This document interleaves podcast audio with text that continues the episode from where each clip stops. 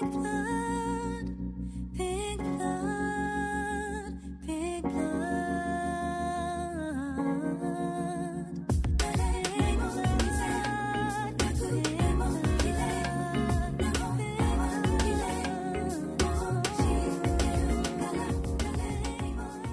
Sejam bem-vindos ao Chá de Trovão, do episódio 7 de Fumetsu no Anatae. Eu sou o Thunder e eu quero minha imunidade parlamentar pra falar do Gugu sem ambiguidade nesse episódio, porque senão eu vou tomar processo. Eu sou o Rafa e o Gugu é um menino tão sofrido que até o storyboard eu dei a ele.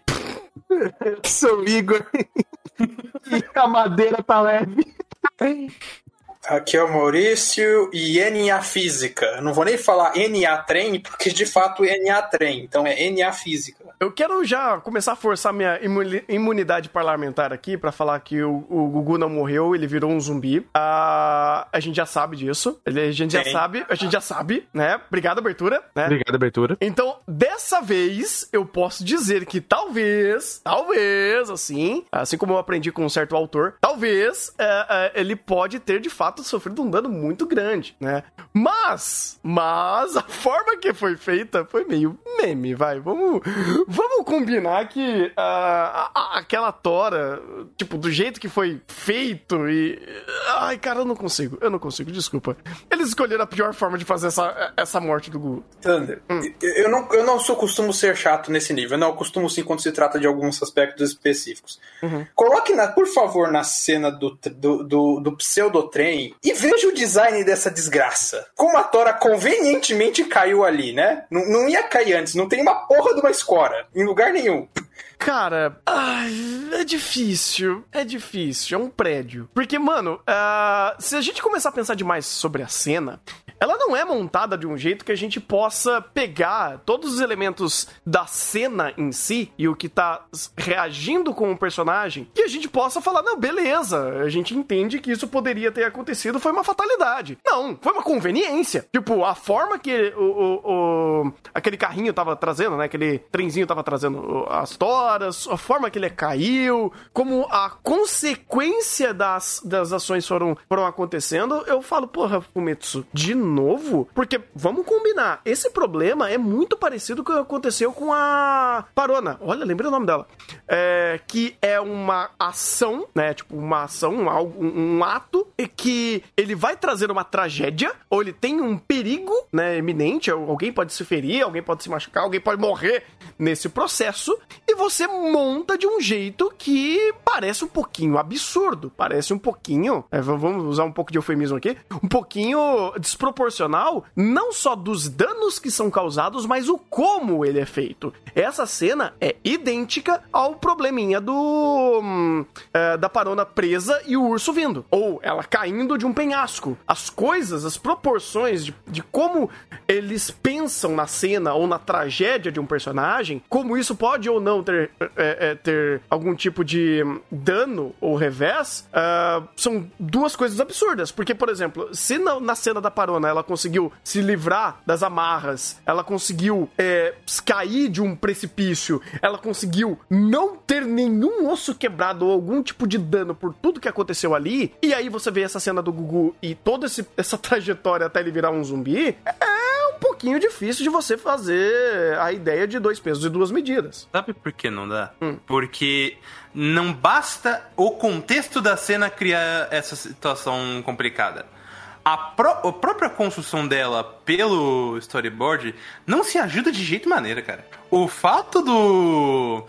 do Google tá correndo muito mais rápido que a Tora. A menina, por algum motivo, não tá ouvindo ele. Não tem nenhum indício disso. E ele ainda consegue empurrar ela, se jogando que nem o Superman. Ah, Inclusive que nem o Superman, é porque ele continuou indo. Ao invés de, sabe, ter alguma física, contato, ele parar. E, a, e você pega um outro. No take que ele começa a cair, a Tora tá por- passando por cima dele, já tá lá longe. De repente a, a Tora tá caindo reta na cara dele. Não tem sentido nenhum a construção da cena disso. Ainda mais porque o, o pensamento dele pós o, a Tora cair na cabeça dele é muito mais estranho porque você percebe que não tem nenhum nenhum da- dano a mais, tipo, não tem sangue escorrendo nem nada. E ele está ouvindo claramente, pensando claramente E que, por mais que seja uma cena catártica emocional, você continua se mordendo e falando, caceta, mas esse moleque não morre? Tipo, já, já fizeram tudo pra esse moleque se ferrar. No- e tudo no. Não só o, o anime macetando o Gugu, mas também a, pro- a produção. E ele ainda consegue vi- viver pra tentar me puxar uma emoção? É muito cara de pau essa cena, na verdade. Cara, é- essa é uma das cenas mais é, sacanas que eu já vi na minha vida. Porque não é a cena, é a sequência. Primeiro, a, a Tora caindo. Segundo, o cara levantando pra pegar a Tora. A Tora é muito pesada, eu não consigo levantar ela. Então, beleza, irmão. Por isso que aquele gravetinho que tá ali embaixo tá segurando a merda da Tora. O gravete é de adamantium. É, e incrivelmente, quando você sai de cena, o gravetinho não aguenta mais, ele ficou fraquinho. não tomou, não tomou trembolona, essa porra desse gravetinho. Aí beleza, tá bom, suspensão de descrença, estou aceitando ainda. Aí depois a Tora corre, a Tora corre mais lento que o moleque. Aí opa, minha suspensão de descrença já não está aguentando mais. Por favor, pare. Tro- Troca enquadramento, mostra a exata garota, a única garota que existe na merda da cidade, que ele conheceu incrivelmente antes e deu um presentinho pra ele. E sabe quando você tá num filme, aí você não tem figurante? Você não tem, você não tem quem seja o figurante, você não tem ator. Então o cara, aquele único personagem vai, faz tudo na narrativa? Faz tudo. Ele é o cara que atende, ele é o porteiro, ele é o antagonista, é o vilão, ele é o protagonista, ele é, ele é a mãe do protagonista, é tudo. Ela é tudo. Porque todo ponto de conflito que tem aqui no passado dele é essa maldita dessa garota. Tudo roda em torno dela. Não tem mais figurante. Aí beleza. Aí ela tá. Exatamente ela tá lá. Aí beleza. Suspensão de descrença, aceitando, vamos lá mais um pouquinho. Ele empurra ela, o tronco cai.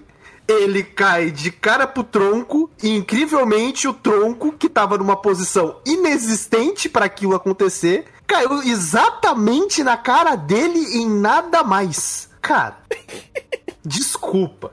Eu dou a liberdade para Fumetsu no sentido de é primeiro carga dramática e depois a razão. Eu entendo essa troca que ele faz. Mas essa troca aqui não foi equivalente. Isso aqui é sacanagem. Você precisava de cinco pedras filosofal pra essa merda. Você tem que queimar cinco pedras filosofal pra ser uma troca equivalente isso aqui, cara. Porque a, a- racionalidade humana não permite que você se sinta afetado por uma montagem de cena dessa, porque não é um momento específico que a sua racionalidade humana foi posta à prova. Foi na sequência inteira. Toda ação, toda consequência de ação e reação aqui, a sua suspensão de descrença vai pra casa do cacete. É como se você jogasse um dado e, por seis vezes seguidas, desse 20. Cara, não existe! Não existe! Isso aqui não existe! Nem o mestre de RPG mais sacana do mundo vai conseguir elaborar isso aqui, cara! Não, é- é- discordo, não é 20, é tirar um, né? Porque a quantidade de um que ele tirou aqui de falha crítica, mano, é bizarra. É, eu falei 20 por causa do galho. Ah, tá, faz sentido. O galho tirou 20! O ele tirou, tirou um. 20, a Tora tirou 20 e ele tirou um. A Tora tirou um, porque a Tora correr Tora mais tirou- lento do que o moleque, ela tirou um. Ai. Não, é- e ela correu mais. Ela correu mais lenta e ela caiu mais lenta. Eu Não, acho. é- E ela ainda física- se ajeitou pra cair exatamente na cabeça dele. Aí ela tirou 20. Aí eu É, assim. ela tirou 20. Não, Eu digo tanto assim, 20 que no, story, no storyboard a Tora tava longe dele e de repente ela foi pra perto. Agora, uma dúvida sincera que eu quero entender do storyboard, porque isso aqui não foi. Eu não consigo entender. Porque eles mostram lá depois que ele tá no cantinho, aparentemente raso ali, que não tem água, com a tora na cabeça dele, mas ele caiu literalmente no meio do rio. Como que ele foi parar na, em volta do rio com a tora exatamente na cabeça dele? No, ah, Então. ah, é verdade. Não sei. Storyboard. Não sei. A tora devia ter ficado na água. Ele- eu pensei, ele vai morrer afogado, a tora vai cair em cima dele. Mas se a Tora cair em cima dele na água, a Tora vai boiar, não vai amassar a cara dele e não vai ter a desculpa do anime pra fazer a catarse do zumbi feio, arrependido, que não conseguiu a waifu e pra fazer a gente talvez chorar no final desse próximo arco aí com a vila zumbificada. É, Beleza, Maurício, mas ah, esse ponto que você comentou é o ponto racional. Eu não vou nem me prender a ele, porque eu estou dando a liberdade criativa de Fumetsu ter uma gravidade completamente eh, diferente daquela que Isaac Newton descobriu. Isso que eu aprendi em Fumetsu. A física dele não é a mesma física que a gente pensa. Porque se a gente fosse pegar com base na nossa física, a gente não passava do episódio 3. O, problema, cara, não é só isso, mas tem cena que daria pra ser pensada de formas diferentes que não cairiam nesse vale da es- vale da estranheza, não. O, va- o vale da falta de lógica, né? Porque ah, o quando ele faz isso, não teria, tipo, tá, já, já, teve tanto problema até chegar na cena da Tora. Se a Tora chega, acerta a cara dele e ele morre afogado, ou ele aparece boiando e a Tora só no impacto já tivesse esmigalhado a, Tora, a cara dele, beleza. A vida que segue. Não precisava de, por algum motivo, a, a Tora passar bem em cima na parar na cabeça dele. Ou pensasse da cena de fato de uma forma muito melhor, que fizesse sentido a ideia do take da ele deitado no chão, estirado e a Tora em cima da cabeça dele exatamente. É, que também, é, olha, não ia sobrar cabeça se fosse isso. Vamos, vamos combinar. É, tinha feito POC a cabeça dele. E, e ele tava eu- raciocinando, ouvindo tranquilamente com a tora na cabeça. Eu falei que era cabeça dura. É isso aí. Inclusive, ele já pode andar de mãos dadas com o óbito. Vai lá, Maurício, você tá tentando falar, a gente só tá trolando aqui. Eu ia trollar também, mas tudo bem. Agora eu quase perdi a vontade. Que eu ia tentar trollar encerrando essa discussão, desafiando a todos aqui presentes, inclusive ao chat, a achar um, um frame desta, dessa sequência de cenas que faça algum sentido verossímil. Um. Um frame. Por quê? É, é, De tudo isso que a gente comentou, ainda dá pra comentar da, da, da waifu simplesmente flipando na tela, né? Em vez de desenhar ela escorregando, simplesmente arrastar o PNG. Por algum motivo tem um vulcão soltando fumaça no- embaixo da cachoeira, mas quando o cara caiu não tem mais nada lá. É o oceano de Schrödinger, que na verdade é pedra. eu, eu desafio. Não, eu- se eu fosse ser chato, eu falava até da geometria daquele trilho que não faz o menor sentido, o modo como aquele negócio está sentado. É, mas já tô indo longe demais. Mas eu desafio achar um frame nessa cena que o storyboard fez alguma coisa que fez sentido. E se eu ganhar esse desafio e não tiver, eu proponho que passemos para próximas etapas dessa, dessa, desse episódio, porque tem mais coisa para bater em Kimetsu. Mitsu? Kimetsu? Kimetsu tem, realmente tem bastante Não. coisa. Não, de fato tem. Inclusive, eu, eu saí do filme de vir pra cá, eu fui uma porra. Calma, esse BO a gente resolve depois. Mas é, Eu defendo o velhinho indo salvar ele. eu defendo, eu defendo. Eu defendo mais isso do que o irmão falou. Perdeu!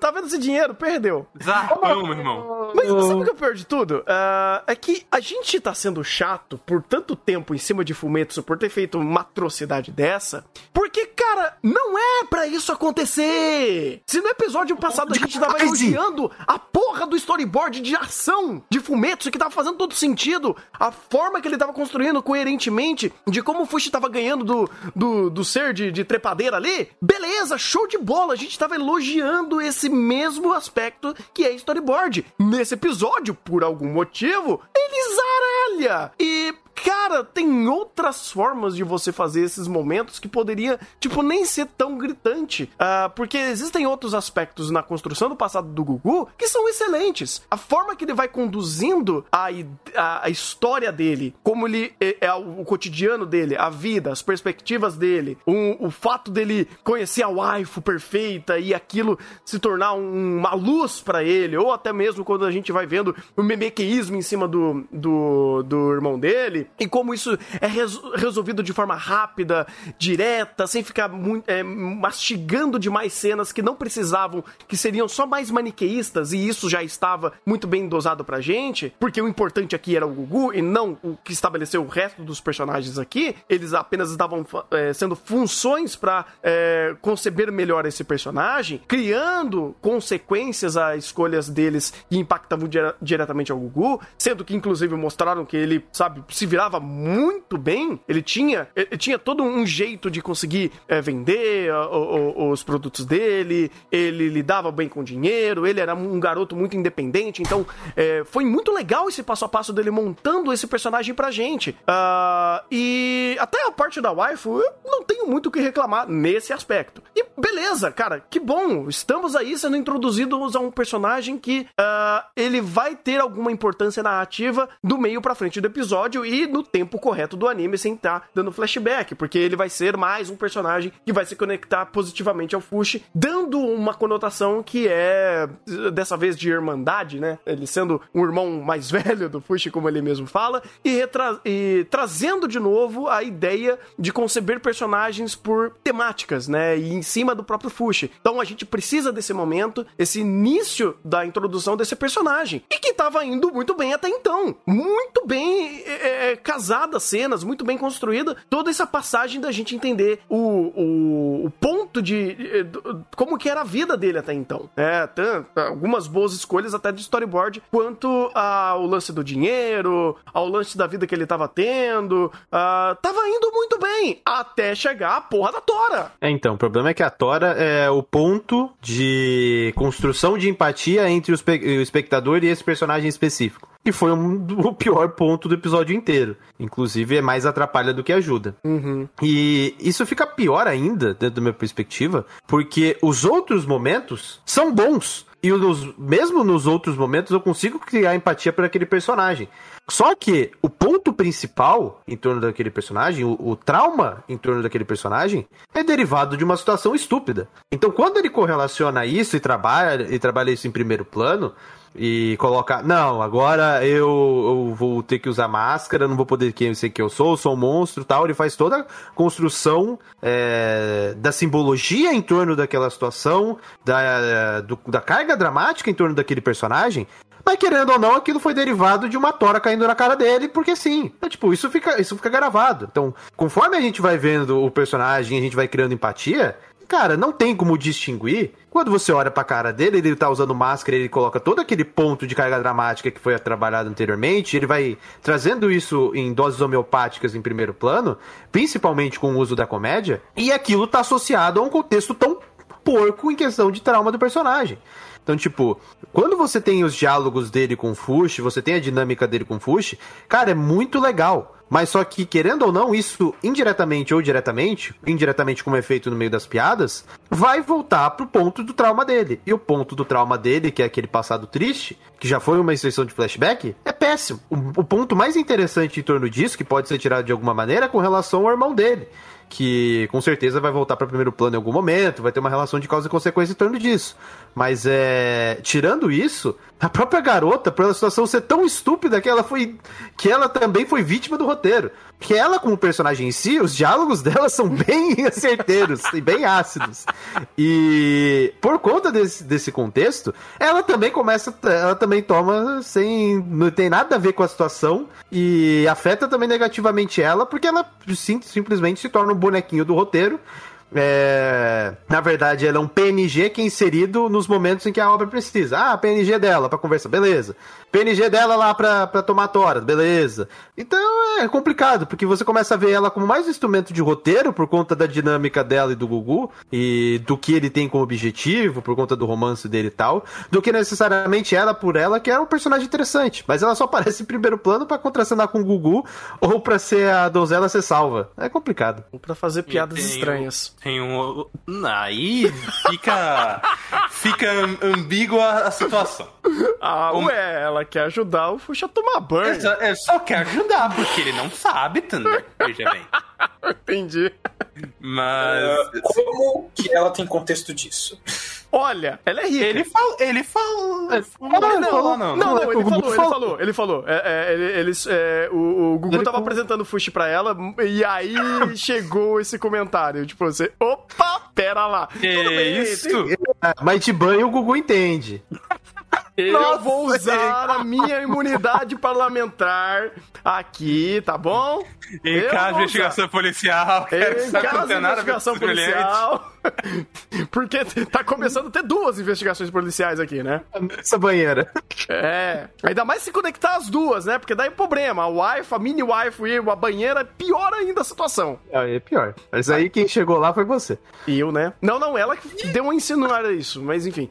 Ah, de qualquer forma, é, eu, eu, eu tô tentando, de verdade, dar o benefício pro, pra, pro roteiro e pro próprio Gugu de não associar é, toda essa catarse emocional da morte dele à Tora em si. Porque eu até posso dar o benefício de algumas coisas que eu acho legal, que a morte dele, da forma patética que foi, ela tem um pouco menos de peso é, quando você tem alguns como sendo executados. Por exemplo, ele não ter morrido porque ele tava querendo se matar. A ideia dele fala, porra, será que eu simplesmente indo de frente desse trenzinho aqui, eu realmente acabo com tudo porque ele já tava sem perspectiva alguma? Ah, é uma coisa legal dele falar, caralho, mano, eu podia ter morrido com essa tora, né? É, pois é. Aí aconteceu. Você fala, puta que pariu. Isso daí é meio ruim. Meio ruim.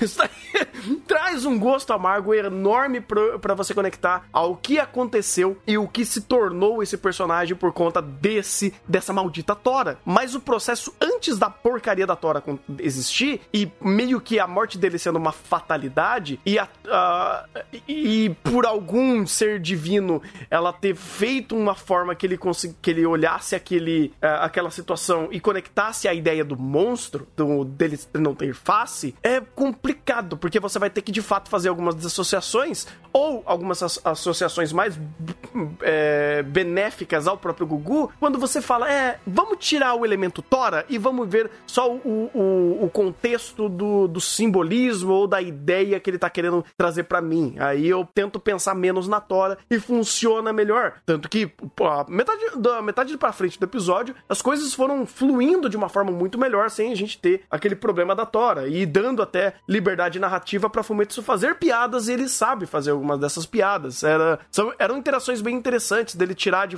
de novo o pé no acelerador nas cenas de, de drama e coisas mais pesadas, ou até mesmo no Battle Shonen, que ele fazia muito bem, ou pelo menos no contexto certo, ele fazia muito bem, pra uma introdução de novos personagens, o novo contexto do Fushi, ele testando coisas novas, aprendendo novas palavras, é, e rea- é, reintroduzindo um é, tipo, introduzindo um novo contexto pra ele e fazendo lógica dentro da narrativa, dentro do, da proposta da obra. Thunder, mas aí é, eu concordo que ele melhora nesse aspecto, mas é aquela coisa. É meio que não, não tem como desassociar. Então, é, principalmente pra. O, o pior é que a maioria dos personagens, a maioria não, tirando o irmão, todos os personagens que aparecem no passado é o que aparece no presente.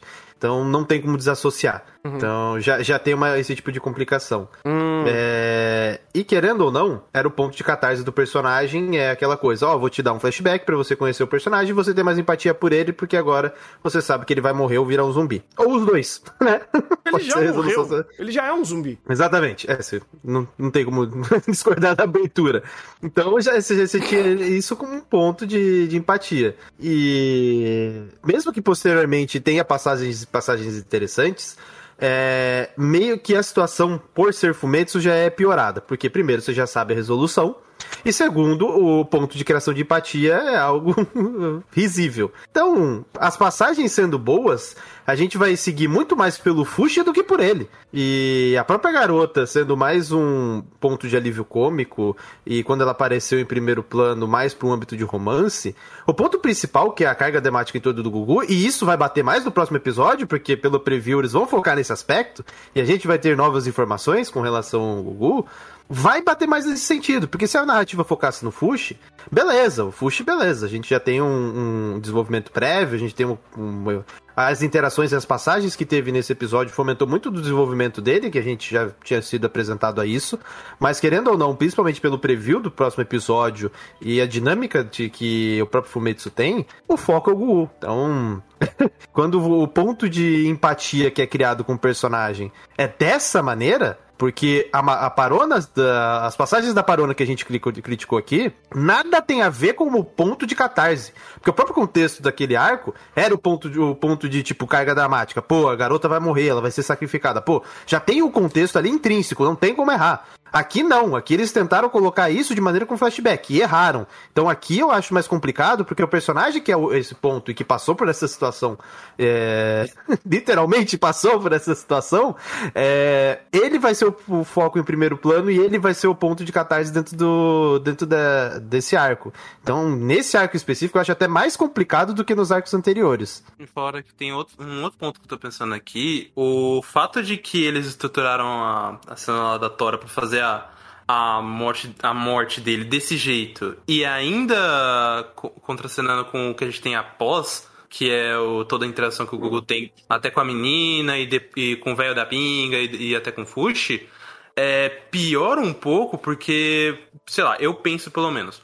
O contexto que eles criam com essa morte é que a, a morte dele foi irrelevante, já que criaram, criou todo o contexto dele salvando a menina, só que se preocuparam lá muito mais com a menina, com o cara que se jogou na frente dela e berrou pra Deus e o mundo que, tá- que ela tinha que sair dali. E ninguém conseguiu perceber esse moleque. Ou seja, é, você cria uma sensação de que da- justamente do que ele estava sentindo antes, de que ele na- é, a presença dele é relevante nesse mundo. E aí ele tem- cria esse pensamento de ah, vou morrer, vou morrer, vou morrer, acontece o negócio da Tora, não morri. O problema é que todo o após não só é ruim, como ele, ele faz o, esse elemento de forma pior. Porque se a Tora já caísse direto, tá, seria uma, co- continuaria uma, uma conveniência idiota, mas você pelo menos é, mantém essa, esse elemento de que o Gugu morreu como um ninguém, porque ninguém se importou com a morte dele, ele simplesmente caiu e morreu por um desastre do destino. E aí teria toda a sequência de que, ah, conheci essa menina, não sei o que, não sei o que lá, tem o velho da pinga que era alguém que eu achava estranho me salvou e paz. É, como fizeram dessa forma, e aí e a gente vai ter o elemento posterior nos próximos episódios pra trabalhar esses elementos, cara, é, pode estar pode tá acertando agora, principalmente num contexto de Slice of Life e comédia, mas eu, eu tô com medo- um certo medo que vai ser depois. Porque é bem capaz do, do ponto catártico to- tomar um revés por conta disso. Pois é, cara, é até meio triste, porque existem alguns aspectos que eles conseguiram fazer o, a, a entidade do Gugu aqui, a- ou até mesmo todo o ambiente que eles foram é, utilizando muito de comédia aí, a convivência deles, se tornar muito bom. Ah, uma coisa bem legal que eles fizeram com o próprio Gugu, pra ele ter essa individualidade ali, é como eles utilizaram a brincadeira de dar feições à máscara dele. Então a máscara sempre mudava o formato, sempre é, é, usava até aquele olhão ali que ele tem um- como, como uma forma de pupila, ou o fato da- desse elmo dele abrir, ele fazia um- de formato de boca. Era uma criatividade muito boa pra você criar empatia com um personagem que não tem rosto, né? E brincando até com a ideia é, dele não ter rosto, mas ele não gostar, ele ser um monstro.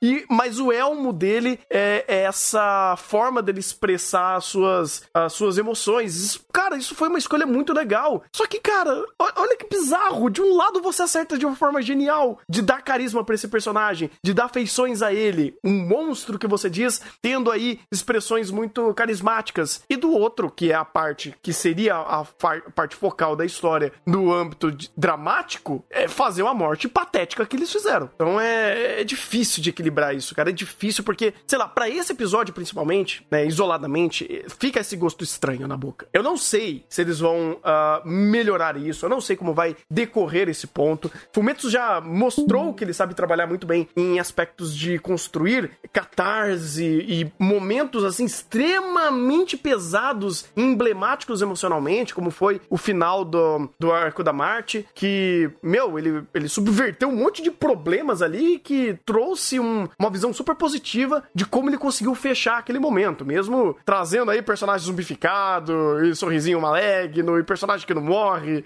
e, e- e- coisas do tipo que você fala, meu, pelo amor de Madoka, por que, que você fez isso? Há, um- há construções incríveis e memoráveis de cena. E eu espero que eles façam aqui, isso aqui também, porque ah, se você acaba errando em coisas que vocês nem precisavam errar, pelo menos nos surpreendam ou surpreendam a gente além do que a gente espera em âmbitos que a gente já sabe que você sabe fazer muito bem, que é âmbito emocional. Então eu ainda acho que Fumetsu tem muito a acertar. Ele pode tirar um pouco desse gosto ruim da boca, mas esses, desses defeitos, cara, eles são contáveis, eles são contabilizados. Ele vai, ele vai ser cobrado quando se ele for acessado de forma errada. E eu vou dar também um- uma batida em cima do diretor, porque foi ele que fez tanto di- direção quanto compos- quanto o storyboard desse episódio. E ele, o próprio episódio que ele fez, foi o, o final do arco da Parona da Marte, mostrou que por mais que existissem esses momentos meio complicados, ele conseguia subverter e, e focar mais no fator emocional e tornar a experiência mais agradável. Aí a gente chega nesse episódio e ele até piorou a cena por conta disso. Desculpa.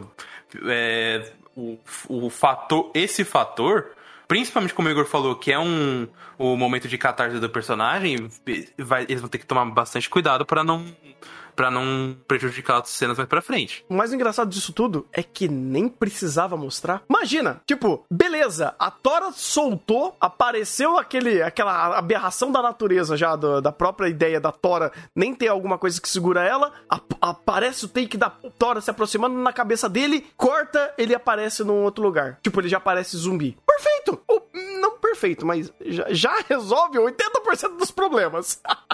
Aí Porque não mostra fica- maniqueísmo. É, e também mostra, fala como eu falei, tipo, é, mostra muito mais a questão dele mo- morrendo como nada, e por mais que seja o, o- uma cena mais simples, é a versão menos pior da desgraça que eles fizeram aqui. É, e outra, não mostrava que a, a, a wife tava ali, ela não precisava estar ali. Ele, de fato. De verdade. Cara, que nem esse momento aqui, da Tora caindo. Tipo, aparece um take na, na cara dele, uma câmera se aproximando dele, tipo, olhando pra aquilo, falando, tipo, nem falando nada, só acontecendo e ele morrendo de fato como um nada. Porra, fantástico. Tipo, aí a gente só tem o probleminha do, de como a Tora tava amarrada e de repente ela flicou ali, deu bug, né? Em- é, Unreal Engine que fez a Tora flicar e, e bateu na cara dele. Mas é uma coisa que dá pra passar Ela mais não pano. tava.